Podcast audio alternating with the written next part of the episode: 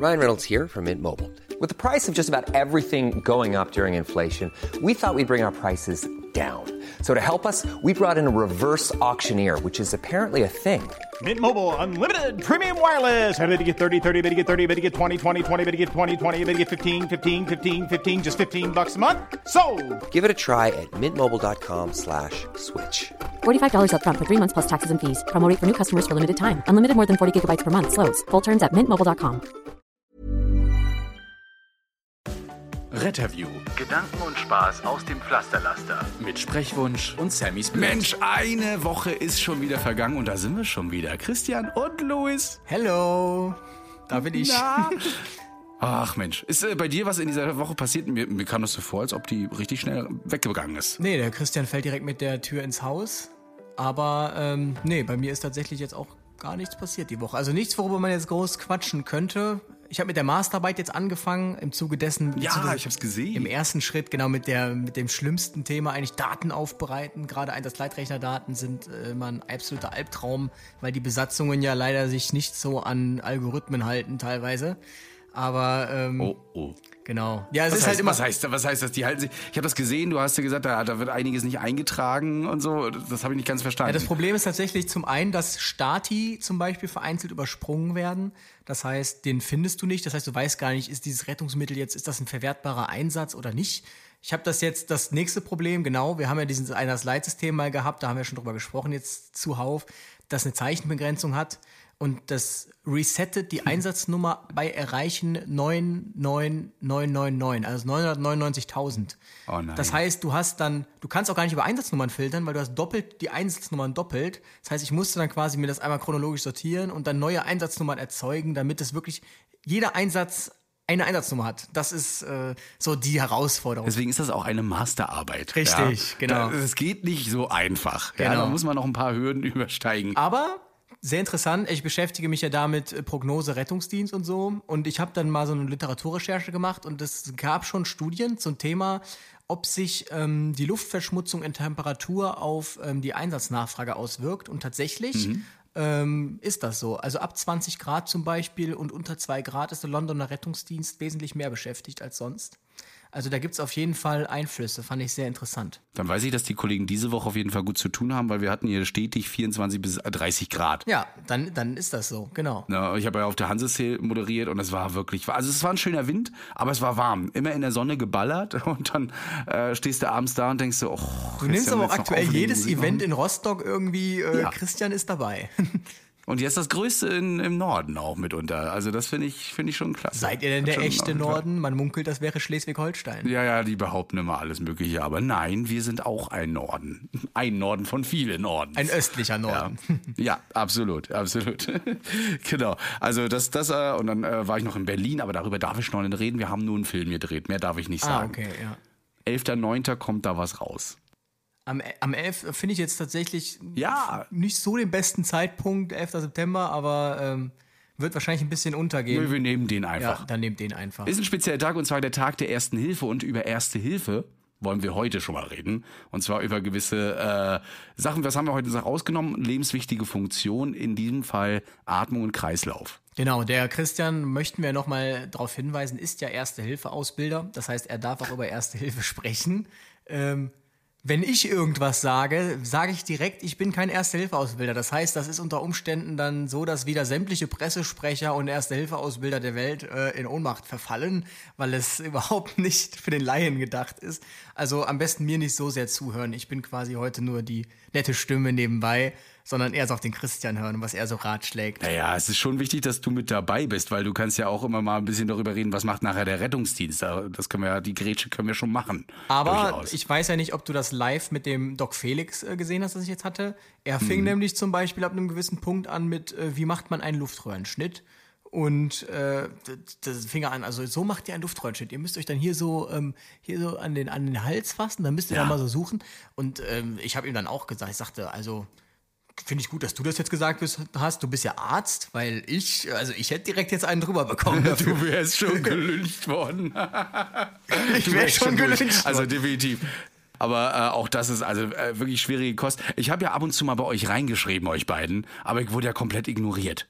Erstens, ja, es gibt nicht nur Rettungssanitäter und Notfallsanitäter, es gibt auch immer noch Rettungsassistenten. Ja. Stimmt, Und äh, das, also die ganze Zeit so Assistenten und die, die ganzen Leute da drin haben das auch gelesen, ja, Sammy, du wirst ignoriert und so. Ich so, ja, ich Rettungsassistent. Nein, es gibt nur Sanitäter, also Luis und nur Notfallsanitäter. Keiner von beiden. Ja. Also das Einzige, was ich tatsächlich gesehen habe im Chat, war die Frage, wie groß ich bin. Das war ja irgendwie eine Frage, die hat dominiert. ähm, nachdem Doc Felix sich als 1,93 geoutet hat, was ich gar nicht gedacht hätte. Ich dachte Und du ja mit deinen tatsächlich, er- 1,90 inklusive Meine Haare. Mhm. 1,90, die ich ja habe, inklusive Haare. Äh, ja, genau. Aber Herrlich. gut, es geht heute um Erste Hilfe. Ähm, ja, willst du, wir haben so ein paar Sachen, äh, Broken Heart Syndrom, finde ich super interessant tatsächlich. Mhm. Ähm, also gebrochenes Herz, vielleicht für den einen oder anderen Liebeskummer. Ja. Wir werden über Hyperventilation und Panikattacken reden. Ja, auch Ja, das werden wir sehr oft gefragt. Du Sehr auch oft. wahrscheinlich, ja, auf jeden Fall. Genau. Eine der häufigen Fragen auf Instagram. Was macht ihr bei Panikattacken? Was macht ihr bei Hyper- Hyperventilation? Na, es geht auch um Atemnot, um Insektenstiche, wurde ich übrigens heute auch gefragt beim Dreh. Es war auch ganz süß. Was macht man da? Ne? Und äh, Asthma auch immer ein leidiges äh, Thema für, für einige. Ne? Nachher auch Wiederbelebung. Es gehört nachher mit zum Kreislauf. Ne? Wie macht man das? Herzinfarkt. Also so die üblichen Sachen, die im Erste-Hilfe-Kurs eigentlich auch immer angesprochen werden, gefragt werden. Und dann aber auch wirklich nur erstmal auf Erste-Hilfe-Niveau. Wir erzählen euch nachher aber, was man im Rettungsdienst auch noch machen kann, damit die Kollegen und Kolleginnen da nicht zu kurz kommen. Ich muss aber tatsächlich sagen, also etwas sehr Positives, was ich aus dem Live mit Doc Felix rausgenommen habe, ist, es ist nicht zu unterschätzen, wie sinnvoll es ist, vielleicht einfach mal die 112 zu wählen. Weil Erste Hilfe ist schön und gut, aber es ist ja immer nur Erste Hilfe und wir erwarten ja die zweite Hilfe. Also ähm, deshalb sollte das vor allem stehen. Erstmal den Notruf wählen und Bescheid sagen. Genau, richtig. Ne? Also sobald irgendeine lebenswichtige Funktion, das ist eben Bewusstsein, Atmung und Kreislauf, irgendwie betroffen ist, habt ihr immer so das Problem, dass irgendwo mal ein Sauerstoffmangel auftreten kann. Ne? Wenn ihr bewusstlos werdet, fällt die Zunge nach hinten, ihr könnt nicht mehr atmen, Sauerstoffmangel, Herz hört auch noch auf. Wenn ihr irgendwas mit der Atmung habt, weil irgendwas da drin feststeckt, dann sagt das Gehirn gleich bei ganz wenigen, äh, Sauerstoffabweichungen schon, äh, mir wird schwindlig, ihr werdet bewusstlos, bumm, fallt um, Atem. Und so ist es auch, ne? Kreislauf, genau das gleiche, Herz macht nicht mehr mit, kein Sauerstofftransport. Also das ist alles so ähm, lebenswichtige Funktion. Das heißt immer, ähm, Lebensgefahr, ruft euch den Notruf dazu. Ne? Also die 112. Einfach damit man es abklären kann. Manchmal sieht man es halt ja auch einfach nicht. Oder? Äh, ja, ansonsten fangen wir mit der Atmung an. Ich denke mal schon, ne? Ja, fangen wir mit der Atmung an. Atmung kennt ihr ja alle. Habt ihr wahrscheinlich schon mal gemacht. Hat sich gut, hat sich, Hat äh, sich bewährt, das Atmen. habt ihr weitergemacht irgendwann, nachdem ihr geboren seid. Und äh, das ist ja einfach nur das Einströmen der Luft, der Sauerstoffaustausch. Ich musste immer Wird lachen. echt nicht mehr besser, ne? Ja, Atmung aber. Du wolltest eigentlich erklären, was ein physiologisches, äh, was ein, jetzt fällt mir schon ein Stift Hand, was ein physiologisches Atemmuster ist. Ähm, und warum Atmung eigentlich so wichtig ist. Also wir atmen alle, weil es hat sich bewährt, das haben wir festgestellt schon. Ne? Atmen ist durchaus sinnvoll. Aber warum ist das denn so sinnvoll? Und, das ist vielleicht auch ganz interessant, es ist ja, ähm, man kann ja schon an der Art, wie jemand atmet, ähm, absehen, ähm, sowohl als Laie als auch als Experte, ähm, ob derjenige gerade irgendwie ein Kreislaufproblem hat oder nicht. Oder generell irgendein anderes Problem. Ähm, und man kann sogar, ich weiß nicht, ob das noch zur Atmung gehört, man kann ja auch sogar schon so gewisse Krankheiten erriechen. Mhm, genau, richtig. Also es gibt ja verschiedene andere, aber äh, erstmal das. Atmung ist ja der Gasaustausch. Ne? Um jetzt mal in die Biologie so ein bisschen reinzugehen, da gibt es ja so die äußere Atmung und die innere Atmung. Hat man früher irgendwann mal in der siebten, achten Klasse, glaube ich, gehört. Ne, Die äußere Atmung ist alles das, was in eurer Lunge passiert. Also quasi ab Nase in der Lunge, Gasaustausch durch Diffusion. Dort wird dann eben Sauerstoff ins Blut reingefördert und CO2 rausgef- rausbefördert. Ja, um ganz genau zu sein, 4 Prozent. Ne? Wird dann immer rein und aus. Ne? Ihr atmet 4% Ja, ein von Sauerstoff und äh, 4% CO2 geht dann nachher auch wieder raus. So, und die innere Atmung ist dann quasi das, was an den Zellen stattfindet. Nämlich Sauerstoffaufnahme und CO2-Abgabe. Ne? CO2 so als Abfallprodukt in Anführungsstrichen. Und das äh, wird dann abgegeben. Und das Ganze passiert übrigens über die Blutkörperchen, die roten, ja, eure roten Blutzellen. Und ähm, die können durch das Hämoglobin eben dann ähm, den Sauerstoff transportieren und das CO2. Ne? Äh, da übrigens auch, ähm, sei schon mal gesagt, da haben wir die erste Sache, Kohlenmonoxid, das ist ja CO, ne, nicht CO2, äh, kann darüber auch transportiert werden, was gefährlich ist, wenn zum Beispiel mal eine Heizung zu Hause kaputt ist, so eine Gas Gasheizung oder ihr, naja, in der Garage den Motor anlasst. Ja, wo auch CO Das ist, ich komme ja aus, aus Aachen und ich, dort bin ich auch lange Rettungsdienst gefahren.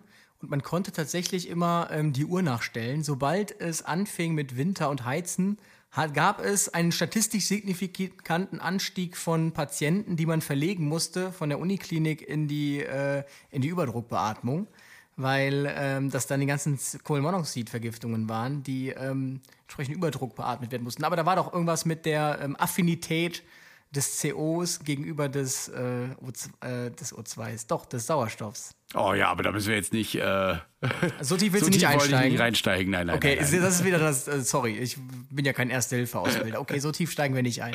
Ja, genau. Aber du, du meinst einfach, dass CO den äh, Sauerstoff wegverdrängt oder. Genau, ja, genau dass ne? man, äh, richtig, dass der CO den Sauerstoff verdrängt am Hämoglobin und ähm, dass man durch diesen Überdruck, kann man sich jetzt mal so sinnbildlich vorstellen, den so wegschießt und dann wieder der Sauerstoff die Möglichkeit hat, ans Hämoglobin anzuhalten. Also das müsst ihr einfach wissen, auch wenn der Sauerstoff in der Luft ist und ihr dieses CO einatmet, dieses Kohlenmonoxid, dann verdrängt das einfach den Sauerstoff und ja, äh, blockiert quasi auf den roten Blutkörperchen einfach alle Rezeptoren, um diesen Sauerstoff anzunehmen. Und das ist tierisch gefährlich, geht sehr schnell, deswegen immer aufpassen, äh, wenn sowas mal losgeht. Und so ein CO-Warnmelder ist zu Hause einfach auch mal ganz gut, wenn man den hat. Ne, übrigens, im Rettungsdienst haben wir den alle. Ich weiß nicht, wie es bei euch ist. Doch, wir haben den am Rucksack. Wir wurden auch tatsächlich schon mal zu Patienten alarmiert, wo beide über Erbrechen, Übelkeit geklagt haben, über den ganzen Tag und Schwindel. Und ähm, wo wir dann reingekommen sind und tatsächlich sofort unser CO-Melder anfing zu piepen. Ja. Ähm, genau. Das, da siehst du mal hektische, hektische Sanitäter auf einmal. Ja, das Ding, das geht ja quasi nie. Das ist erstmal immer so ein Blick, so, was, was piept denn hier? genau. Scheiße, der CO-Melder. Ja. So bei den Erwachsenen ist es ja so, also wir Erwachsenen ab 18 Jahren äh, atmen so 12 bis 15 Mal die Minute. Ne? Dabei strömen, ich glaube, 500 bis 800 Milliliter ein und aus, je nachdem, wie groß und stark und was auch immer ihr seid und nicht erkrankt und alles. Genau. Ne? Und die Atemfrequenz wird, je jünger man ist, schneller. Ne? Sodass so ein Säugling oder Neugeborenes 40 bis 60 Mal in der Minute atmet. Aber auch nur 20 Milliliter ein und aus. Circa. Das stimmt. Deshalb, das ist auch immer ganz süß, wenn man den Kinderrucksack checkt und sich dann wirklich mal anschaut, ähm, wie das Equipment für die ganz kleinen Patienten aussieht. Also so ein Beatmungsbeutel, der ist wirklich so, so mini, damit man gar nicht in die Versuchung kommt, da irgendwie Ja. 500 Milliliter oder so äh, Genau, dann macht er immer so. zu geben. Genau. Ist Muss übrigens ich auch- zum Glück noch nie benutzen. Nee, äh, ist auch nicht. Nicht muss man nicht, braucht man nicht, aber das Nee, ist schon komisch. Man hat immer Angst, dass man zu viel reinpumpt in dieses kleine Lebewesen. Ne? Genau. Ja. Äh, aber äh, das nochmal dazu, was so die kurze Physiologie angeht, das ist auf jeden Fall die Atmung. Und wie äh, Luis schon sagte, anhand der Atmung äh, kann man ja oft schon sehen, wie es demjenigen geht, ne? wenn man zu schnell atmet oder aber auch zu flach atmet. Ja, ähm, Sauerstoffmangel ist auf jeden Fall immer gefährlich, weil unser Gehirn reagiert sofort, wie vorhin schon gesagt, drauf, ähm, auf geringe Mengen Sauerstoff, die eben fehlen, mit Schwindel, mit Benommenheit, Übelkeit und vor allen Dingen auch nachher mit Bewusstlosigkeit. Und das sollte dann auch immer ein Zeichen sein, dass da irgendwas schief läuft. Ne? Also, keine Atmung, kein Leben. Haben wir ja festgestellt, das läuft also ganz gut damit, wenn man es macht. Was macht man bei Atemnot? Also ich würde mal jetzt mal so die allgemeinen Maßnahmen machen, die man eigentlich immer so machen sollte, außer bei Bewusstlosigkeit. Wenn die Leute bewusstlos sind, dann zählt immer nur noch eins, dann liegen die auf dem Boden und dann äh, dazu kommen wir aber später. Aber ansonsten lagern wir die immer und das werdet ihr auch immer sehen, wenn der Rettungsdienst kommt. Die werden immer Oberkörper hochgelagert. Genau, ich kriege auch immer die Krise, wenn man irgendwie zu einer Atemnot kommt und die Ja. Patienten liegen flach im Bett, wo ich mir denke, ich kriege sogar schon Atemnot vom Zugucken. Bitte nehmen Sie den Oberkörper hoch. Ist so. Da sage ich auch manchmal so, äh, setzen Sie sich doch erstmal auf. Wie bitte? Ja, ja, setzen Sie sich doch einfach mal ein bisschen hoch und dann sollte das schon besser laufen. Und so soll ich schlafen? Oh, das funktioniert. Wenn Sie müde sind, können Sie auch so schlafen. Ja. Ja, aber das ist dann, also wenn man jetzt jetzt mal, also die klassische akute Atemnot ist ja immer ECOPD, beziehungsweise also die exazerbierte COPD, beziehungsweise das ist eine chronische Erkrankung der Atemwege. Ähm, das haben, was haben das denn so Patienten? Vor allem Leute, die früher mit Asbest gearbeitet haben, glaube ich, ganz viel. Nicht ne? nur das, sondern auch Raucher. Das ist eigentlich, Auch man nennt das Raucher? jetzt mittlerweile die typische Raucherkrankheit, ja, genau. Ne, aber Genau, Asbest die auch. Raucherkrankheit. Ja. Und, also COPD ähm, ist wirklich was, äh, wer von euch rauchen sollte, muss sich da wirklich bewusst sein, wenn er nicht früh genug aufhört. Das kann dazu führen, dass man so eine COPD bekommt. Da gibt es vier Stufen. Und diese, Gold 4 ist die letzte. Ne? Genau. Gold 4 ist die letzte. Und es wird wirklich immer schwerer mit Atmen. Ihr sitzt, ihr habt dann den ganzen Tag zu tun, nur richtig Luft zu bekommen. Ne? Ich muss noch mal kurz, das weißt du bestimmt, das Gold 4. Das ist nach niemandem benannt, oder? Nee, Gold kommt nicht von Herrn Gold, sondern die Global Initiative äh, of Chronic Obstructure Lung Disease, kurz Gold genannt. Das ist, äh, das ist quasi äh, eine Initiative, die diese COPD-Stadien definiert hat und deswegen Gold einfach oder Gold. Richtig, weil ich dachte mir immer, wieso nennt man das Gold 4? Das klingt so, so, so krass, so. Ja, ich hab Gold 4. 4 Status. Genau, Platin 5, wie so ein, wie so ein Lufthansa-Hon-Status klang das immer. Deshalb dachte ich mal hören. Und irgendwann habe ich dann tatsächlich herausgefunden, dass das Gold gar nicht Gold ist wie das äh, Metall, sondern ähm, dass es tatsächlich nach jemandem benannt ist. Aber genau, das ist tatsächlich, da habe ich letztens noch mit meinen, ähm, mit meinen Großeltern drüber gesprochen.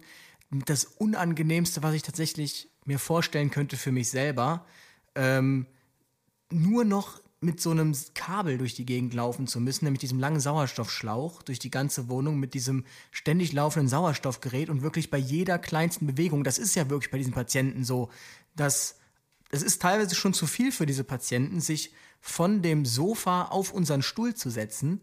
Das ist schon so anstrengend für den Körper, dieses kurze Hochgehen, dass die nochmal richtig sich verschlechtern dann. Und ähm, deshalb schont eure Lunge.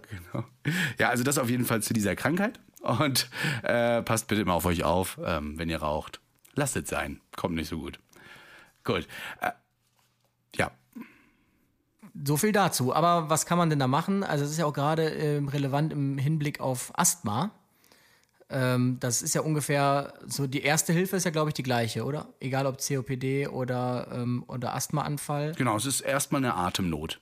Ne? Ja, genau. Asthma, egal jetzt, wie diese Atemnot aussieht, ähm, es ist eine Atemnot für uns. Das heißt, wir setzen die Leute aufrecht auf. Es ist immer wichtig, die Leute zu beruhigen. Das sind so die, die Standards, die ihr wahrscheinlich aber auch größtenteils macht. Ne? Denn das ist auch, das ist auch nicht zu unterschätzen, denn wer das schon mal, das ist auch ganz interessant, man sieht den Leuten an der Herzfrequenz an, ob sie Atemnot haben. Also da sieht man dann meistens, wenn die Sättigung im Keller ist, die Herzfrequenz hoch. Ähm, die Leute haben auch teilweise echt Panik. Also, ähm, dass, wer das schon mal keine Luft bekommen hat oder so, der weiß, wie schlimm das ist. Der eines der Gefühl, schlimmsten Gefühle, irgendwie zu ersticken. Deshalb, ähm, genau, beruhigen ist da wirklich nicht zu unterschätzen. Und dann gibt's da so einen Sitz, habe ich gehört. Es gibt so die richtig schwierigen Asthma-Anfälle, äh, wo die Leute gleich cyanotisch werden. Cyanotisch bedeutet, die haben blaue Lippen, blaue Fingernägel und so weiter. Sofort einen Notarzt rufen. Ich weiß, auch wenn es bekannte. Asthmatiker sind, Sauerstoffmangel ist ähm, damit einherzugehen. Also man, wenn, wenn jemand blau in den Lippen wird und sowas, ist das Sauerstoffmangel. Außer beim Baden. Ne, wenn man da zu kalt wird, Wenn es zu kalt wird, ja. wenn es zu kalt wird. Ne, aber ansonsten da bitte immer Notarzt rufen. Ansonsten gibt's äh, für Asthmatiker oder die ähm, bekannten Asthmatiker den sogenannten Kutschersitz. Ja, Genau, der Kutscher. Ihr könnt euch vorstellen, wie die Kutscher früher saßen, so auf der Kutsche, sie saßen so drauf, mit den Armen immer so auf den Knien. Ne? Das wird ja auch langsam irgendwie lästig, diese Leine zu halten und ähm, dann eben ein bisschen nach vorne gebeugt. Das kann man zum Beispiel machen oder aber auch die Torwarthaltung. Hast du von Genau, der schon mal also- gehört? Nee, von der habe ich noch nichts gehört, aber Unterarme auf Oberschenkel, genau. Und dann sitzt Genau. man, wenn man die Hände dann zusammennimmt, sitzt man automatisch im Kutschersitz. Und das ähm, hilft eben der Atemhilfsmuskulatur. Und ähm, genau, das ist eine gute Erste-Hilfemaßnahme. Aber das müsst, weiß, weiß ich gar nicht. Ich glaube, wenn man so krass gefährdet ist, dann hat man da auch solche ähm, Schulungen, glaube ich, dass man, genau, und man hat Genau. natürlich ein, ein Spray. Das ist immer das Erste, was wir fragen. Haben Sie schon Ihr Spray genommen? Haben Sie schon Ihr Spray genommen? Ja, natürlich. Oder auch nicht. No. Genau, ihr dürft äh, den Leuten auch helfen bei der Einnahme. Das heißt, ihr dürft es denen in die Hand geben, die dürfen den Finger drauflegen. Aber äh, drückt bitte nicht selbst drauf, das sollen die selbst machen. Ich meine, wenn deren Leben von so einem Spray abhängt, dann werden die das auch noch können. Das ist übrigens die typische Frage in Erste-Hilfe-Kursen. Aber was, wenn die das nicht mehr können? Äh, dann reden sie nicht mehr mit dir. Was ist denn das für ein Spray?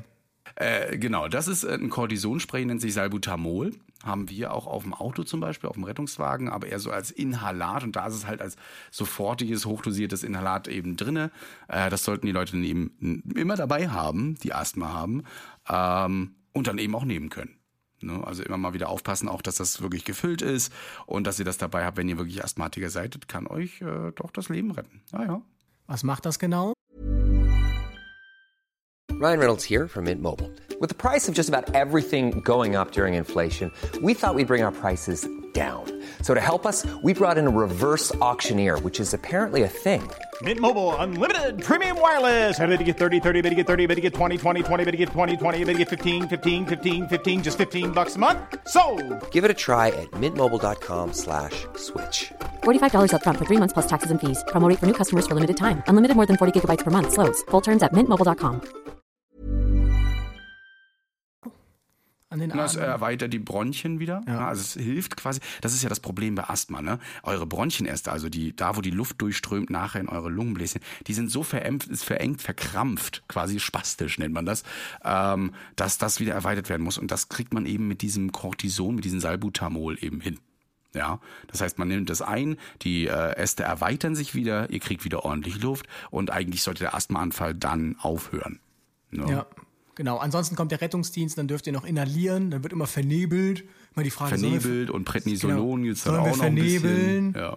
Dann kriegt ihr einmal hochdosiert. Atrovent mit Salbutamol gemischt und dann macht es dieses und Genau. dann äh, darf man quasi einatmen. Das Geräusch.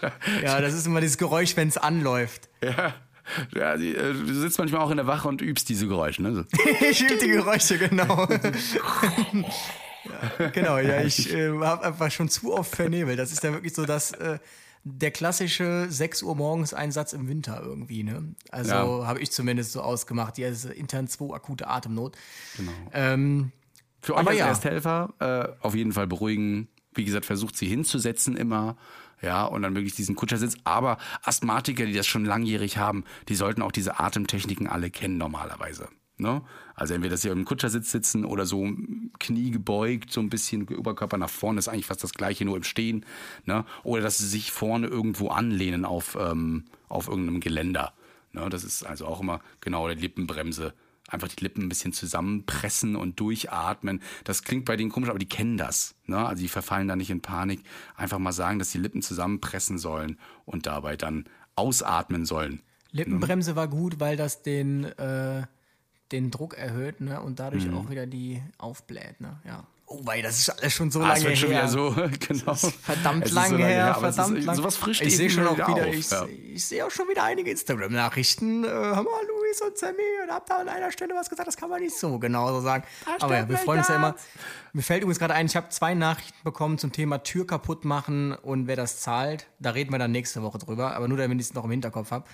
Ähm, genau, aber es gibt ja nicht nur die akute Atemnot, es gibt ja auch eben diese, ähm, diese Hyperventilation. Hattest du übrigens einen TikTok draus gemacht? Könnt ihr alle mal reingucken nochmal? Luis mit einer Tüte vorm Mund. das fandst du gut, ne? Den fand ich so Ist gut. so ein bisschen schwindelig geworden tatsächlich. Ja, Aber, es ist ähm, zu empfehlen, nicht einfach mal so zu hyperventilieren, ja, weil äh, das kommt irgendwann mal, also es kommt irgendwann vor, dass ihr dann ähm, auch bewusstlos werden könntet. Was passiert beim Überventilieren überhaupt? Ihr atmet sehr schnell in einer hohen Frequenz.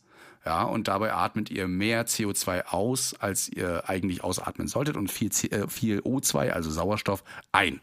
Und das ist schon das Problem.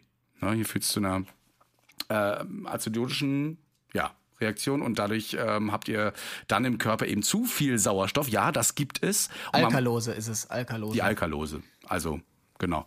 Und pH-Wert ähm, steigt, genau. da müsst ihr wirklich aufpassen, weil ähm, unser Körper, das weiß man wahrscheinlich nicht unbedingt, der misst übrigens seine Atmung oder die, die ähm, Atemfrequenz nicht anhand des Sauerstoffgehaltes, äh, sondern am CO2-Gehalt.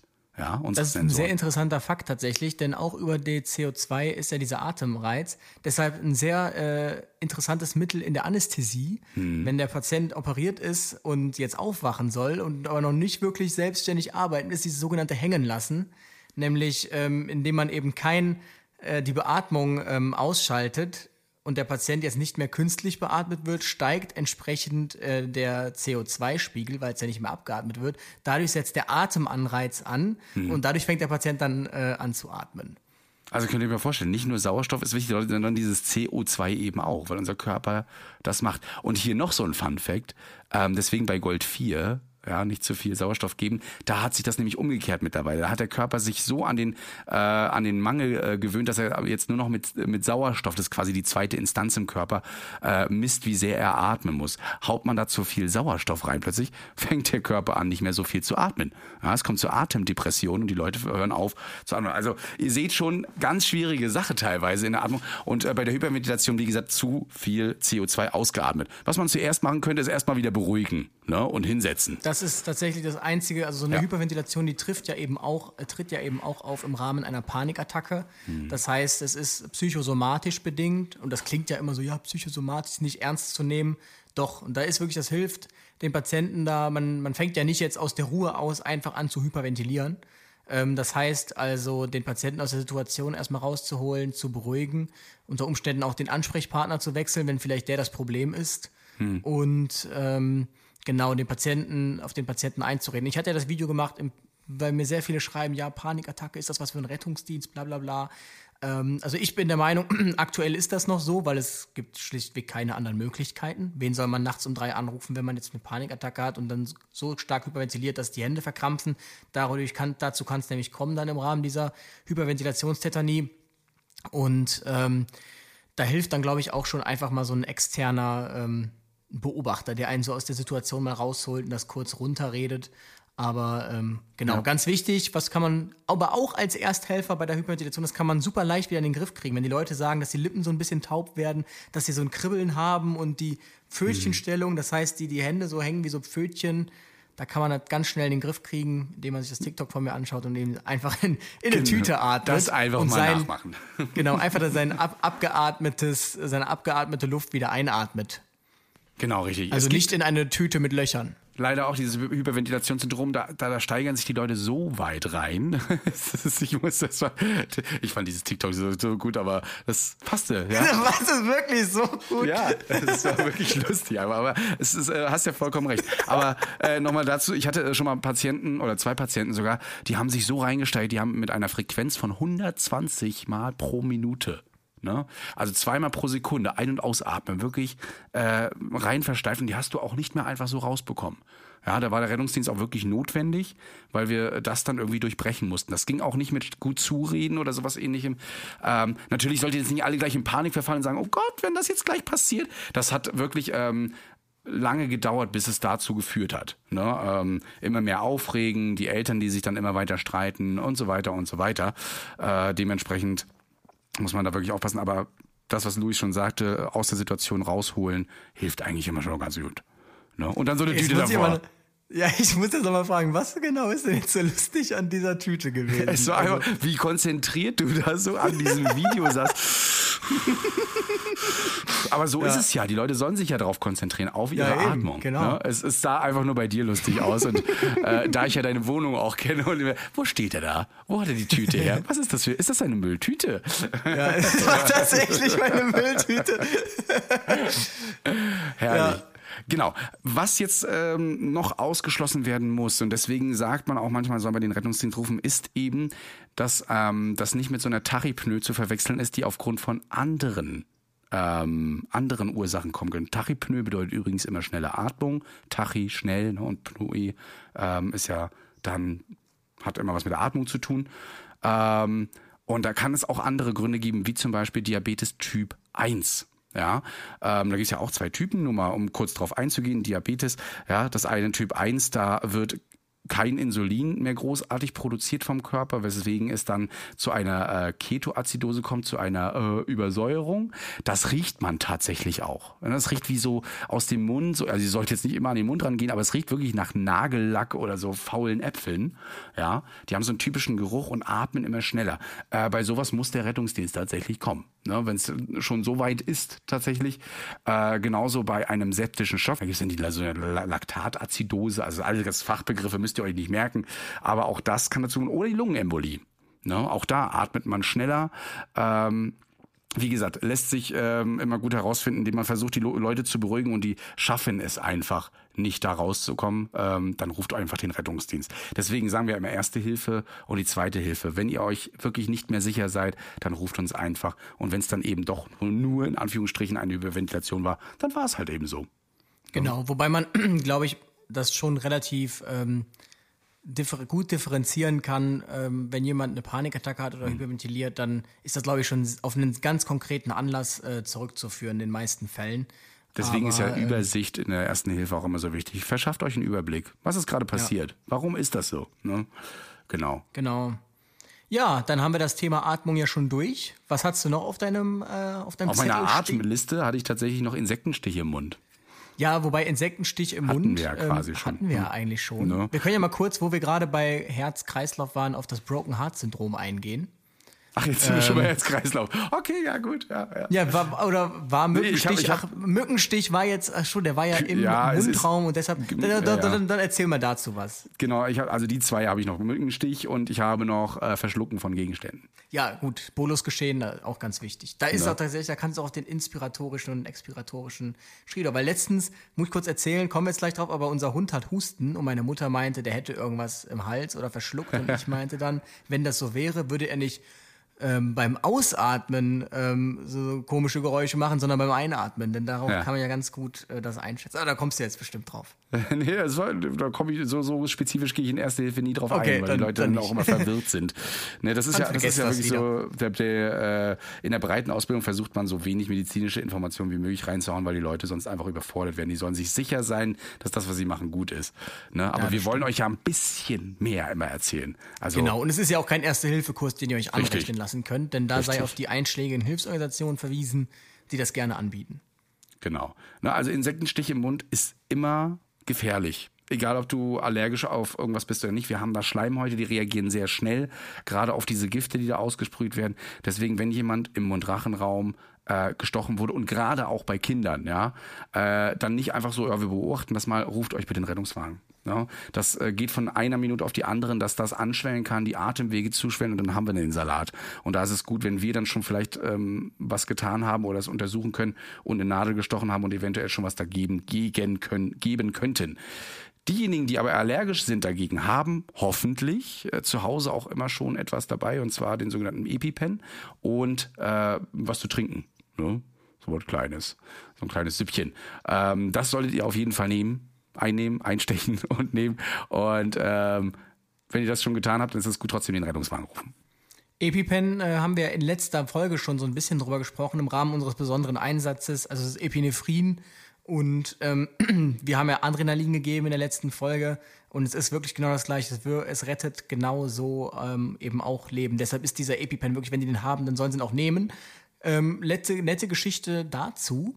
Ähm, ich weiß nicht, ob ich, ich glaube, ich habe das schon mal erzählt, äh, dass wir tatsächlich mal in der, ich saß hier mal in der Fortbildung vor zwei, vor zwei Jahren und erzählte, ähm, stellvertretende ärztliche Leiter erzählte hier zum Thema ähm, Erste Hilfe auch, ne, nicht Erste Hilfe, das machen wir nicht, äh, sondern erzählte hier zum Thema allergischer Schock und meinte dann, ja, er wäre letztens von einem Notarzt angerufen worden, der meinte, er müsste jetzt außer Dienst gehen. Da meinte er, warum? Dann sagte er, er hat versucht, diesen EpiPen äh, zu applizieren, hat den falsch rumgehalten und sich selbst die Adrenalin reingeschossen. Und ähm, dachte ich mir, oh, interessant, ob man das jetzt hier so erzählen sollte.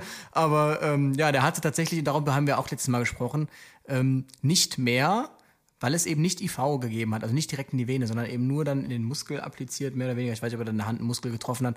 Ähm, nur ein bisschen Tachykardie und ein bisschen Rhythmusstörung, aber auch nicht mehr. Also es war jetzt nicht gefährlich, aber so kann man natürlich auch nicht arbeiten. Also voll unter Adrenalin. Ja, ist gut auch vor allem äh, zu erwähnen, dass da Epinephrin drin ist, weil wenn man das jetzt mal googelt, dann wird man auch sehen, ne, für, kann zu Tachykardien führen, also zu Herzrasen oder zu schnellen Rasen, wenn man sich das IV zumindest geben würde, aber auch so. Aber es ist nicht so, dass ihr da sofort ähm, durchdreht mit dem Herzen. Ne? Man merkt das aber schon doch ein bisschen, dass einem wärmer wird. Also keine Genau. Sorge. Ne? Genau. Das erstmal dazu. Kühlen. Coole, kühle Bandagen um den Hals legen, eventuell auch mal so einen Eiswürfel lutschen, aber bitte nicht, bitte kein Wasser gurgeln oder sowas ähnliches wegen ne, der Beim äh, Eiswürfel auch vorsichtig sein, äh, wenn nicht, dass man den dann nämlich auch noch verschluckt. Immer nur vorne lutschen, mehr nicht. Genau, Ne? ja, das äh, war es aber auch.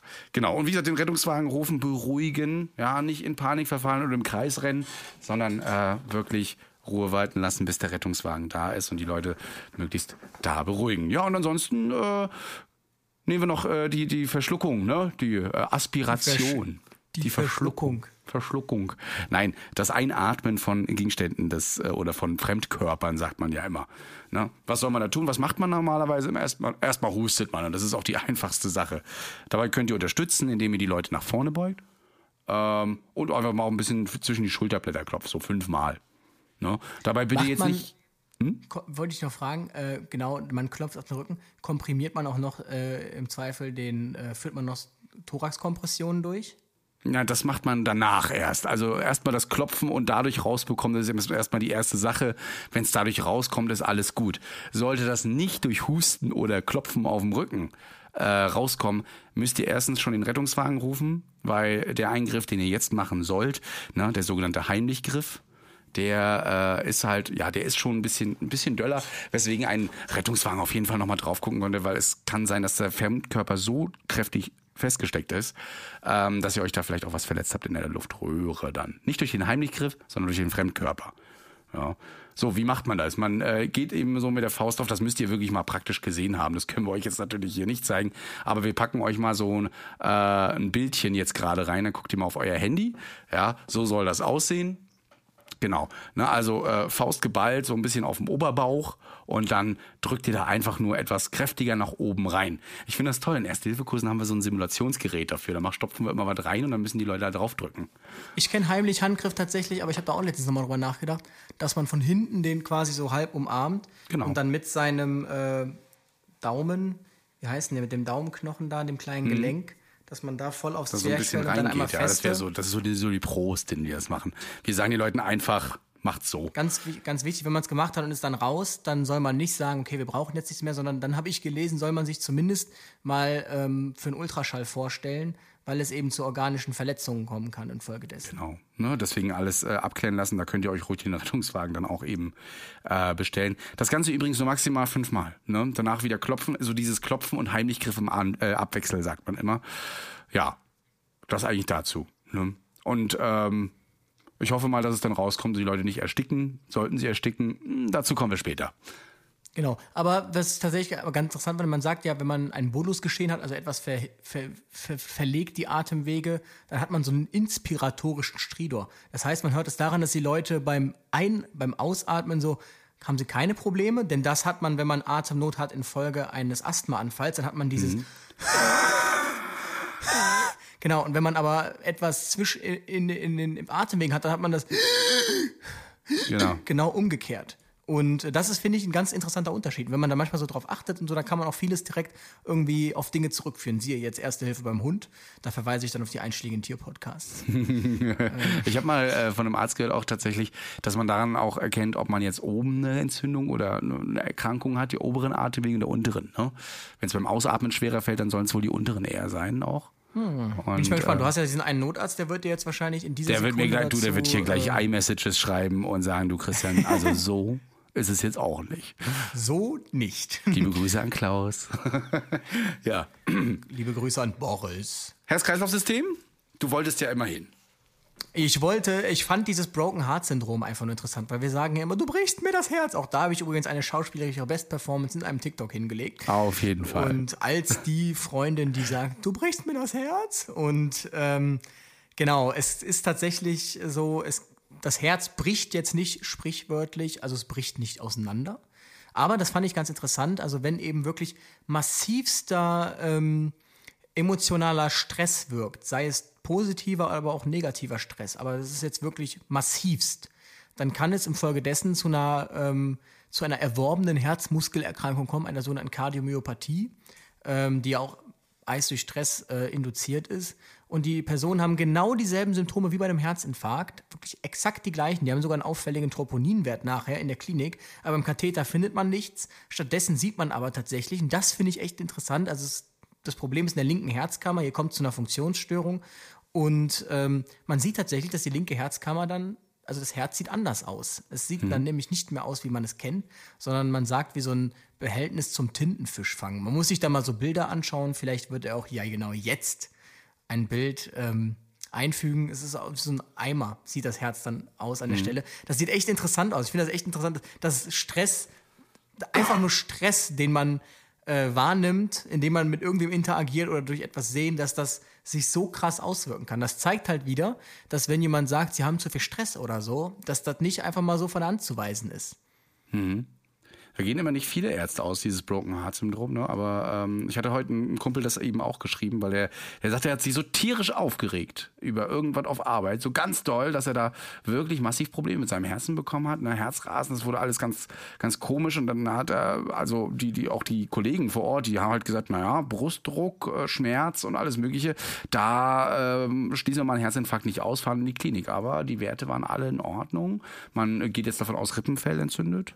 Ja, mal schauen, was es, was es war. Aber durch Aufregen? Naja. Genau, es ist natürlich immer schwierig dann, ähm, man, man könnte natürlich, es gibt auch nicht wenige Leute, die tatsächlich sich durch aufregenden Herzinfarkt schießen. Also Auch schon gehabt. Ist, Genau, also Brustschmerz, Atemnot, äh, immer Genau. den Rettungsdienst rufen, aber man kann auch hier Erste Hilfe machen, oder? Was für eine Überleitung, ne? In den Herzinfarkt, genau. Also, ja, natürlich könnt ihr Erste Hilfe leisten und das muss man auch wissen, immer wenn es ums Herz geht. Außer wenn die Personen nicht mehr bei Bewusstsein sind.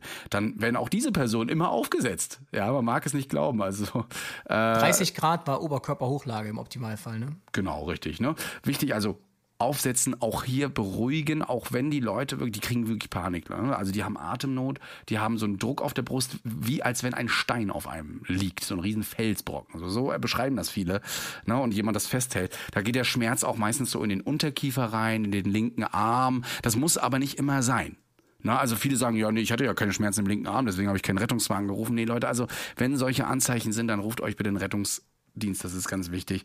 Äh, Gerade so ein Brustdruck bei Frauen übrigens, die bekommen mehr Bauchschmerzen. Ja, wir Männer sind da nicht so, aber die bekommen dann, das strahlt dann so von der Brust in den Bauch eher hinein. Ne? Und dann gehen ja manchmal immer so von Sodbrennen aus, aber wenn das eben so ein Druck ist, der eben sich in den Bra- Bauch rausstrahlt, dann sollte man da doch lieber ähm, einmal mehr den Rettungswagen Und rufen. es kann sogar in den Unterkiefer ziehen. Das hatte ich gerade gesagt. Ach so, ähm, nee, okay.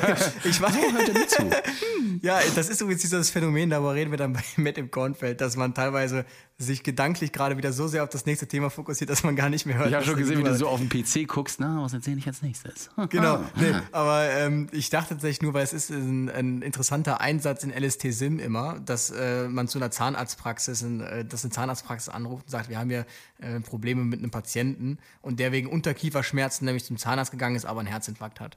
Ja, man muss das große Ganze eben hier sehen. Ne? Genau. Mehr könnt ihr tatsächlich auch nicht machen. Vielleicht noch beengende Kleidung öffnen oder ein Fenster aufmachen, damit frische Luft reingeht. Aber mehr kann man echt nicht mehr machen. Ne? Wichtig ist äh, gerade bei Menschen, die doch regelmäßig Medikamente einnehmen, und da appelliere ich eigentlich an alle, das ist egal, welche Erkrankung ihr habt, ähm, versucht möglichst eure Medikamentenliste immer schon mal bereitzulegen, damit man sich so ein bisschen belesen kann. Wir sehen anhand eurer Medikamente schon, was ihr eventuell für eine Erkrankung habt. Und äh, da ist es gut auch mal zu wissen, ob ihr schon Blutverdünner nehmt, gerade auch wenn es dann doch mal nachher in die Klinik geht und in den Herzkatheter, wollen die das auf jeden Fall wissen. Ja, Hier verweise ich übrigens auf den absoluten Klassiker. Haben Sie Vorerkrankungen? Nein. Nehmen Sie Medikamente? Ja. ja, genau. Ne? Herrlich. Obwohl äh, es manche Ärzte gibt, oh, da werden die Ärzte wieder aufschimpfen, aber es gibt wohl Ärzte, die geben auch einfach vorsorglich schon äh, ASS, also Blutverdünner. Einfach des Alters wegen. Okay. Das ja, tun welche. Ne, und davon gehen die Patienten auch aus, dass sie sagen, nee, ich habe nichts, aber ich nehme hier eine Medikamenttablette. Passiert selten, aber Ist ja kein, ist ja kein Makumar. Ne? Also ich glaube, Nee. ASS ist, kann man noch vertreten. Aber ich bin auch kein Hausarzt, ich kann das nicht sagen. Eben, genau. Also das erstmal so, äh, zumindest äh, zu dem Herzinfarkt. Es gibt noch eine andere Erkrankung, eine ganz, die sieht eigentlich ganz klassisch, klassisch auch so aus wie der Herzinfarkt, nennt sich aber Angina pectoris. Ja, auch das wird im Erste-Hilfe-Kurs tatsächlich angesprochen kurz. Da haben die Leute aber so ein Spray dabei. Das ist meistens gelb oder orange, eher orange, ähm, und bekommen die Leute mit. Und ähm, die nehmen dieses Spray, das ist übrigens Nitro, Nitroglycerin. Ne? Ja, ähm, ich dachte mir schon, dass du das Spray meinst. naja, ich erzähle es ja nicht nur dir, sondern den Leuten da draußen auch. Ach so, okay. Und das sorgt dafür, dass die Herzkranzgefäße, die ja jetzt nur verengt sind und nicht wie beim Herzinfarkt verstopft, äh, wieder weiter werden und dann die Durchblutung wieder da ist, der Druck lässt nach, den Leuten geht's eigentlich wieder gut. Aber da gibt es auch äh, teilweise Leute, die übertreiben das ein bisschen damit, so von wegen, das hilft nicht sofort, dann nehme ich mal zwei, drei Stöße. Ähm, und der, die Nebenwirkungen von diesen Medikamenten sind der, die Blutdruckabsenkung. Das ist wirklich immer, genau, das ist immer dieser Klassiker, wenn man zu Bluthochdruckpatienten fährt und ähm, dann äh, denkt man sich ja, also es ist jetzt irgendwie noch nicht der Wert überschritten, wo wir jetzt mit Ebrantil intervenieren dürften, laut SAA. Ähm, und dann fragt man so, ja, hat Ihr Hausarzt Ihnen zufällig irgendein Spray für den Fall verschrieben? Und dann, ja, jetzt stimmt, Sie es sagen. Und dann, okay, was hat er Ihnen denn gesagt, wie viel Sie nehmen sollen? Ja, immer einen Stoß, ja, dann machen Sie das doch mal. Und wir gucken zu. Ja, Genau, Oder wir gucken Biotensin, zu. ne? Also genau, also Nitrendipin. Wobei Biotensin, Mhm. da wurde uns immer davon abgeraten, weil das so gar nicht kontrollierbar sei. Also da gäbe es wohl Fälle von 210 auf 200 bis 210 auf reanimationspflichtig. Also Mhm. ähm, Ja, aber wenn Sie, es in der, wenn Sie es Ihre Medikation Ja, haben, dann äh, bitte haben, übernehmen. Ne? Genau. das soll man immer so unter der Zunge zergehen lassen oder so. Ich hatte das tatsächlich auch schon. Eine Dame, äh, wir hatten eine kleine Sprachblockade, weil sie sprach mehr Russisch als Deutsch und ich sprach mehr Deutsch als Russisch. Russisch. Äh, Und sie erzählte mir plötzlich irgendwas von Nitro auf Russisch und ich so, ah, Nitro, ja, stimmt, ist das Ihr Spray? Ja, ja, das soll ich immer nehmen, wenn, ah, wenn, wenn Brust weh tut. Ja, das tut's ja. Dann nehmen Sie es doch jetzt endlich mal. Achso, ich dachte, sie hätte dir von ihrem Sportwagen erzählt. Aber weiter. Ja, Nitro, ja, genau, hat sie leider nicht. Und ähm, sie saß aber auf ihren Sportwagen, äh, zum Glück, denn sie hat das dann doch ein bisschen übertrieben und dachte so fünf bis sechs Sprühstöße Nitro im Mund, das kann schon mal gut tun. Schmeckt ja auch gut nach Pfefferminze. Schmeckt nach Pfefferminz, genau. Genau. Und äh, also ihr habt mich noch nie geschockt gesehen, aber in diesem Fall wirklich doll, weil meine Augen rissen sich weit auf und ich musste ihr das Spray wirklich wegnehmen, weil sie da echt fünf, sechs Stöße reingehauen hatte.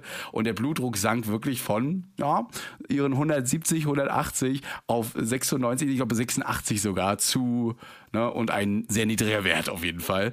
Ja, dann stehst du erstmal da. Führt zu einer Vasodilatation, ne? Also zu einer Weitstellung der Gefäße. Genau, warum- Und infolgedessen ist es deshalb auch vorlastsenkend, ne? Ist das noch so? Ja. Ich meine, Morph Morphium war doch nachlastsenkend und äh, Nitro war vorlastsenkend. Nitro in der Vorlast. Ja, okay. Gut. Äh, äh, oh, jetzt wird es ja fachlich. Genau, also nur mal für euch, ne, also das, das gibt es auch und äh, dieses Spray sollten Sie benutzen. Gehen wir mal wieder in die erste Hilfe. Aber ihr merkt schon, wir versuchen immer so ein bisschen alle abzudecken. Sowohl die Rettungsdienstler, die jetzt wieder bei Vorlast und Nachlast auch ein bisschen nachdenken können und äh, euch Erste Helfer. Also wenn ihr irgendwas nicht versteht, einfach abschalten, wegschalten und einfach nur denken, ja, ja, lass sie mal labern. Ne? Genau. Es ist kein Erste-Hilfe-Kurs, ich sag's nochmal. Ja, eben, wir wollen ja über alles reden und das Ding heißt immer noch Retter-View. Genau. Und nicht Erste-Hilfe-View. Ja, weiter. Was hast du noch auf deinem Zettel? Kommt Na, jetzt schon die ich nicht, ähm, aber ich werde sehr oft gefragt, soll man den Puls in der ersten Hilfe noch messen? Ne? Habe ich mich gestern großkotzig hinleiten lassen beim Livestream mit Doc Felix äh, vorgestern zu sagen, nein. Ist auch richtig. Ja, den Puls Ja, danke, in der ersten. Hilfe auch nicht gemessen. Habt ihr richtig gemacht. Bing, bing, bing. Genau, nein. Äh, Puls messen ist, ist einfach raus. Erstens, es äh, sorgt immer dafür, dass ihr irgendwie verwirrt werdet, weil ihr könnt doch nichts damit anfangen. Ihr könnt uns nur sagen, ob das Herz schnell oder langsamer schlägt. Aber was ihr dagegen machen könnt, pff, keine Das Ahnung. Ding ist ja, selbst Profis können ja nicht unbedingt so, so einen Puls messen oder fühlen. Ja. Das ist ja auch schwierig, den Puls zu fühlen, wenn er nicht da ist. Und das ist, führt ja dann zu dieser Unsicherheit, fühle ich gerade einfach falsch? Oder äh, hat der Patient keinen Puls? Oder messe ich meinen eigenen Puls? Oder Weil wenn ich ihr aufgeregt seid äh, und den Daumen am besten noch benutzt, was das absolut falscheste überhaupt ist, um äh, Puls zu messen. Ähm, ne, Achso, ich da- dachte, du meinst, weil man aus Versehen der Aufregung sich ans eigene Handgelenk gefasst hat. Ja, nee, nee, tatsächlich, dass die dann den eigenen Puls so mitspüren. Das äh, gab es leider auch. Ne? Äh, die Stellen müsst ihr auch kennen, ja, äh, wo man da genau misst und so weiter und so fort. Und das hält nur auf, gerade wenn es jetzt darum geht, und zwar in das Worst-Case-Szenario, ähm, die Person ist bewusstlos, hat keine Atmung, was tun. Ne? Und äh, da soll man sich nicht mehr aufhalten mit, mit dem Pulsmessen. Ne? Da fällt mir übrigens ein Lied ein. Wenn man mit dem Daumen Puls misst bei einer Reanimation, dann kommt wahrscheinlich Andreas Burani, der sagt, mein Herz schlägt schneller als deins. Mein Herz Und schlägt das wäre schneller. dann der Fall, wo man dann was machen sollte. Da wolltest du hin. Ach so, ja, ja, du hast mich hier voll unterbrochen in diesem Reanimation. Du warst schon gerade schon wieder am überlegen, ob du da irgendeinen Disney-Song draus machen kannst. wie oft man, wie oft man ähm, das sagen muss bei den Leuten. Also den Leuten muss man immer sagen, die Person atmet nicht, äh, Quatsch, ist bewusstlos und atmet nicht. Notruf, Wiederbelebung. Fertig. Genau, und ich habe tatsächlich festgestellt, also das ist ja auch das, ähm, wir hatten mal über Leitstellensoftware gesprochen und Abfragealgorithmen und auch die Algorithmen, und die machen wirklich nur noch, dass die fragen, atmet die Person? Und dann Normal. kommt immer, habe ich jetzt auch festgestellt, ich habe das auch letztens nochmal gefragt, atmet er noch? Ich bin mir nicht sicher, ich glaube schon. Und ähm, also mein, man sieht es wirklich, wenn jemand nicht mehr atmet und dann muss man handeln. Aber ich habe den Eindruck, das ist echt noch so eine Überwindung bei einigen. Und da hilft dann, ähm, ich meine, so, so ein Erste-Hilfe-Algorithmus, eine Leitstelle, der sagt dann ja, überstrecken Sie den Kopf und dann hören Sie einmal und sehen Sie Gebrochenes im Mundraum. Ähm, aber man sieht es eigentlich. Atmet der einfach auf den Brustkorb schauen dabei, irgendwie, wenn sich da nichts tut, dann was machen. Und das muss man halt auch sagen, der Patient würde sich beschweren, äh, wenn ihr jetzt da so auf ihm rumdrückt und ähm, er würde noch was mitkriegen. Das klingt komisch, aber es ist wirklich so. Ne? Äh, ich fand das übrigens gut, dass du das angesprochen hast, dass man den Kopf nochmal ähm, überstrecken soll, also hoch machen. Man sagt nicht mehr überstrecken, man macht den, den Kopf nach oben neigen. Wenn ihr also die Atmung wirklich ordentlich ko äh, kontrollieren wollt, dann macht ihr den Kopf, ihr haltet einfach am, ähm, eine Hand ans Kinn, eine Hand an die Stirn und macht den Kopf schön weit nach oben. Das sorgt dafür, dass der Zungengrund nach vorne geschoben wird. Müsst ihr uns einfach so glauben, das sieht man nicht. Ja, und äh, die Atemwege jetzt völlig frei sind. Entweder fängt derjenige wieder spontan an zu atmen, was richtig gut wäre, und das seht ihr auch, ähm, oder aber eben nicht. Der, der Louis, der neigt so den Kopf, sagt, naja, ne, ja, wenn die Person wirklich ähm, nicht atmet und ihr kommt da wirklich etwas später dazu, dann kann man auch fast sagen, ist schon Hopfen und Malz verloren, die können schon loslegen. Also sobald die Person nicht mehr normal atmet, ja, und ihr schon sagt, ich bin mir nicht mehr ganz sicher, macht diese Wiederbelebung. Ne? Notruf wählen, ähm, eventuell jemanden losschicken, den Defi rufen, äh, den Defi rufen, den Defi holen lassen, nicht den selbst holen, ja, und ihr macht die Wiederbelebung. Das heißt, ihr Yes. drückt 30 Mal auf die Mitte des Brustkorbes. Am besten entblößt ihr den Körper vorher. Das ist ganz gut, weil dann seht ihr auch den Brustkorb. Ja, und drückt da fünf bis sechs Zentimeter rein. Zwischen den Brustwarzen kann man sich merken. Ja, das ist äh, schon fast äh, immer richtig, außer bei den Personen, wo die Brustwarzen ein Produkt der Schwerkraft oder ein, ein Opfer der Schwerkraft geworden sind. Das ist Ja, übrigens immer der Teil, wo die Leute dann immer kichern im ersten Hilfekurs.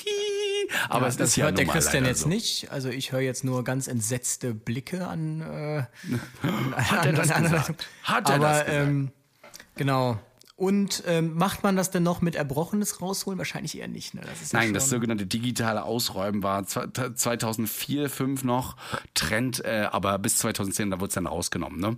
Ähm, sichtbare Gegenstände ge- dürfen rausgenommen werden. Wenn man aber bei der Beatmung jetzt merkt, da geht's irgendwie nicht, dann darf man durchaus mal kurz den Mund inspizieren und mal reingucken. Aber wenn es zu weit hinten liegt, bitte Leute, steckt nicht den Finger da hinten irgendwo rein. Ihr löst dadurch wahrscheinlich äh, den, den, den Vagusreiz aus, also die, ne, das Erbrechen aus und dadurch macht ihr es einfach nur noch schlimmer. Und ähm, aber äh, wie ist das denn jetzt mit Corona? Also muss ich denn noch beatmen oder? Genau. Ähm, die Frage kam übrigens schon vor Corona auf. Ne? Muss ich denn noch beatmen oder nicht? Ähm, da haben sich die Herzorganisationen tatsächlich drauf geeinigt. Ähm, die Ersthelfer machen die Wiederbelebung meistens nicht, weil sie Schiss vor der Atmung haben. Natürlich auch ein bisschen vor dem Drücken, aber das Beatmen ist das ekelhafteste für die am meisten und deswegen sagen sie, das mache ich nicht. Ähm, Sie wollen sich wenn- quasi vor dem Drücken drücken. ja, so nach dem Motto. Oder vor dem Pusten auch.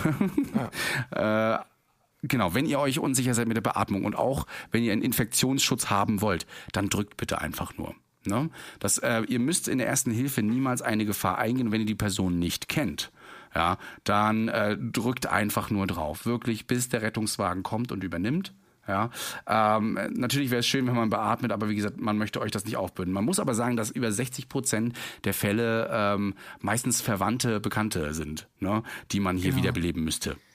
Und man kann ja zugute halten, nicht, das haben wir schon mal gesagt, aber man kann es jetzt gleich nochmal sagen, der, gerade bei älteren Personen ist die äh, Ursache für ein Herz, äh, für, eine, für eine Reanimation ja meist internistischer Natur. Das heißt zum Beispiel ein Herzinfarkt.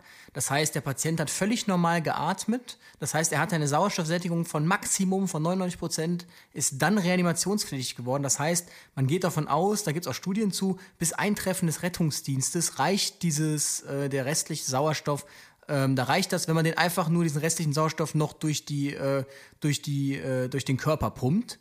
Ähm, Optimum ist natürlich beatmen, aber ansonsten einfach nur drücken.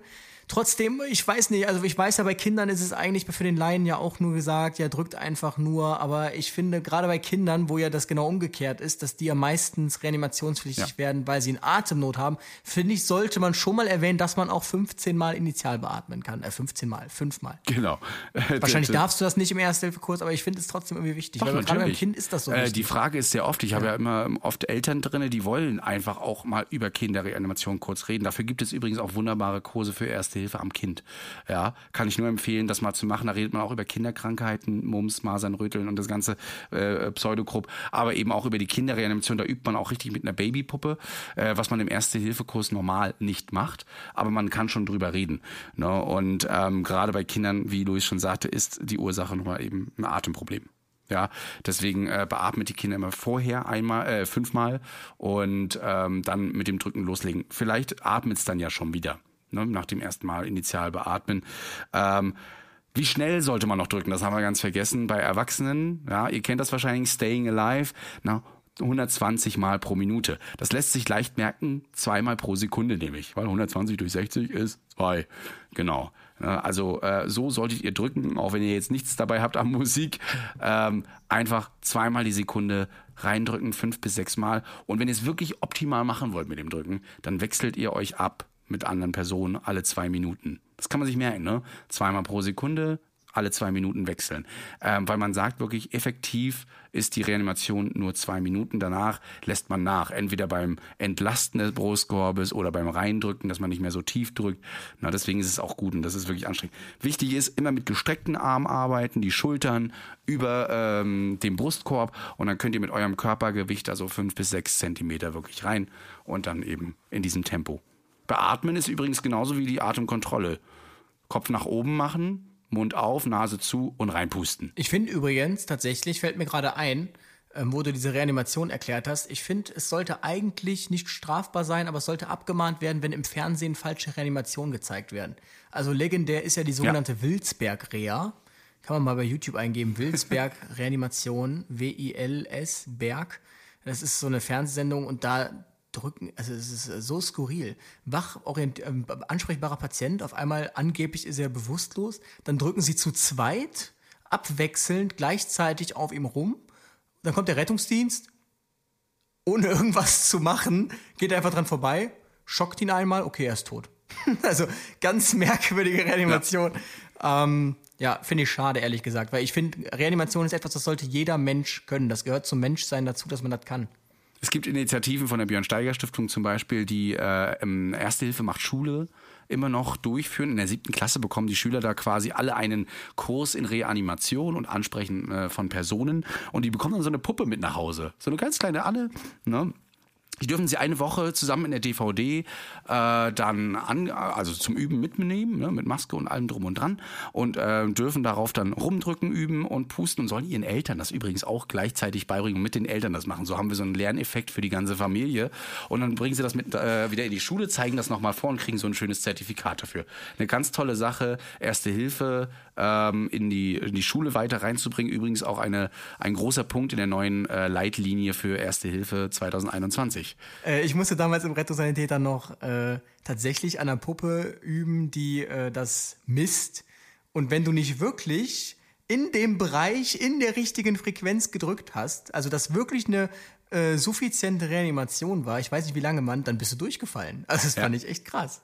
Ist so. Na, also äh, so eine Prüfung im Rettungssanitäter, aber auch im Assistenten- und Notfallsanitäter, die ist äh, echt hart. Da ist ein Computer angeschlossen an der Puppe und da wird ordentlich ausgewertet. Also wirklich jeder Drücker und so weiter. Habt ihr zu tief gedrückt und so. Das müssen wir übrigens jedes Jahr machen bei uns. Ich weiß nicht, ob es bei euch auch so ist. Nennt sich äh, Basic Life Support und Advanced Life Support. Ja, wir haben so eine Fortbildung, wo wir einmal zeigen müssen, dass wir Genau. reanimieren können, genau, dass wir eine Reha hinkriegen, ja. Bei uns sieht das nämlich ein bisschen anders aus, um mal wieder so ein bisschen reinzuführen in die äh, in den Rettungsdienst. Na, bei uns ist das auch so. Wir sprechen die Leute an. Na, wir rufen natürlich auch den Notarzt dazu und wir fangen schon an zu drücken. Wir packen ebenfalls den Defi ran, was ihr übrigens während der Reanimation genauso wie wir machen könnt. Einer drückt und der andere klebt die Pedals dann so auf, wie das eben drauf ist. Na, und das Gerät erklärt einem das. Und auch wir benutzen den AED-Modus, den automatisiert externen Defibrillator-Modus. Macht ihr das? Ja, Interessant. ich weiß nicht, ob ihr das macht, aber wir machen's. wir sollen's machen. Ja, es ist, ja, ich, genau, ich glaube nämlich, wenn kein Notarzt dabei ist, ähm, ist es tatsächlich empfohlen, den AED-Modus zu nehmen. Ähm, wobei ich sagen muss, äh, ja, also man sieht ja eigentlich schon ziemlich deutlich jetzt, ob es ein Flimmern ist oder nicht. Und dann, also ähm, es gibt auch Situationen, wo das Gerät tatsächlich ähm, eine, eine gewisse ne, äh, PVT, also pulslose ventrikuläre Tachykardie, irgendwas nicht erkennt und dann einfach sagt, kein Schock empfohlen. Wenn wir dann aber sehen, das ist eine schockbare, eine schockbare Linie und so steht es bei uns in der Leitlinie auch drin, dann wird trotzdem geschockt. Also der AED-Modus ist wirklich nur unsere Unterstützung. Auch wir, also wir könnten sogar manuell schocken, dürfen das auch.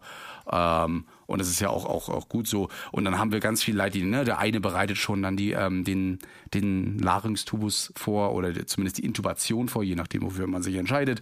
Ne? Dann äh, geht das immer weiter im Wechsel und so weiter. Also wir haben das äh, ganz äh, konkrete Algorithmen, so wie ihr auch, nur dass unsere ein bisschen weiter sind. Wir drücken nicht nur und pusten, wir geben auch noch Medikamente, wir schieben Schlauch in den Hals und ähm, hoffen, dass durch, ja so, ganz salopp gesagt, Ja, ich muss sagen, ich bin ja gar kein Fan von diesen äh, maschinellen Begriffen, Schlauch in Hals. Man äh, intubiert, ja, man, man sichert die Vollkommen Atemwege. richtig. Aber ähm, genau, wir haben, das ist aber ganz interessant, das finde ich tatsächlich ähm, interessant. Das haben wir nämlich, und das habt ihr wahrscheinlich auch. Es gibt mittlerweile sogar Feedback-Sensoren. Ähm, Ja. Die klebt man aufs Brustbein, also beim Rettungsdienst, und dann erhält man Live-Feedback vom, äh, vom Mhm. Gerät, ob man eine suffiziente Herzdruckmassage durchführt. Was nicht so beliebt ist, ist die Sprachwiedergabe, die das Ganze kommentiert mit äh, Herzdruckmassage insuffizient oder tiefer drücken oder so. schneller, Ähm, schneller. Ist natürlich für den Angehörigen so, das ist ein bisschen unangenehm, aber. Habe ich einmal ähm, gemacht, mache genau. ich nie wieder, weil das Ding immer irgendwas zu sagen hatte und wirklich, wenn die Angehörigen daneben stehen, ist es so nervig. Ich finde es aber ähm, für Laien super. Na, also es gibt ja so die, die Geräte zum Beispiel auch von Zoll, die haben dieses Feedback-System mit integriert ähm, bei ihren Defibrillatoren und da könnt, klebt ihr das quasi mit drauf und drückt dann eben auf das Kreuz, was da markiert ist, einfach rum und das sagt euch noch, wie ihr es machen sollt. Ne? Ich fand's cool, wir hatten damals äh, in Aachen auf den KTWs einfach nur Mhm. AEDs, ganz normale handelsübliche. Das heißt, wenn du dann als Rettungsdienst ne, reanimieren wolltest und schocken wolltest, hast du vom AED die Ansage bekommen, den Rettungsdienst rufen. Und ihr müsst keine Ruhe Angst haben bewahren. vor diesem Gerät. Das erzählt euch wirklich die ganze Zeit. Rettungsdienst alarmieren. Obwohl, wenn du die eigentlich, wenn du die ähm, Elektronen ein, ähm, angebaut hast und warte mal. Obwohl, wenn du ähm, die Elektroden einfach angeschlossen hast, dann sollte dein Defi normalerweise gleich weitergehen in die Analyse. Also gar nicht mit diesem Notruf rufen, Ent Körper entblößen. Ah, okay, ja, ja, okay, das macht Sinn, ja. Gut. Sind wir jetzt auch schon wieder ähm, zeitlich eigentlich voll drin gewesen, ne? Du hast alles gesagt, was du sagen wolltest. Ja, eigentlich, eigentlich äh, Nächste kann man Woche nur noch sagen, die Wiederbelebung macht ihr so lange, bis der Rettungswagen kommt. Ne? Oder die Person Richtig. wieder ordentlich normal atmet oder sagt Aua zu euch. Genau. Ja. Ansonsten, ähm, nächste Woche hören wir uns wieder. Da reden wir dann mal über das Feedback, was so die Kranken, was, was so typisch Rettungsdienst ist aus Sicht der Oh, ich freue mich schon drauf. äh, habe ich einige lustige Sachen, wo ich echt auflachen musste, als ich es gesehen habe, äh, habe ich da gelesen. Und ähm, genau, in diesem Sinne, ja, bleibt uns passt gesund. auf und äh, leistet immer schön Erste Hilfe, wenn ihr irgendwas seht. Richtig. Und hört diesen Podcast weiterhin. Und teilt ihn, ganz wichtig, teilt ihn mit uns, teilt ihn. Genau. Vielen Dank und tschüss. Bis dann. Ciao, ciao. Retterview Gedanken und Spaß aus dem Pflasterlaster. mit Sprechwunsch und Even when we're on a budget, we still deserve nice things. Quince is a place to scoop up stunning high-end goods for 50 to 80% less than similar brands. They have buttery soft cashmere sweaters starting at $50, luxurious Italian leather bags, and so much more. Plus, Quince only works with factories that use safe, ethical, and responsible manufacturing. Get the high-end goods you'll love without the high price tag with Quince. Go to quince.com slash style for free shipping and 365-day returns. Sammy Split.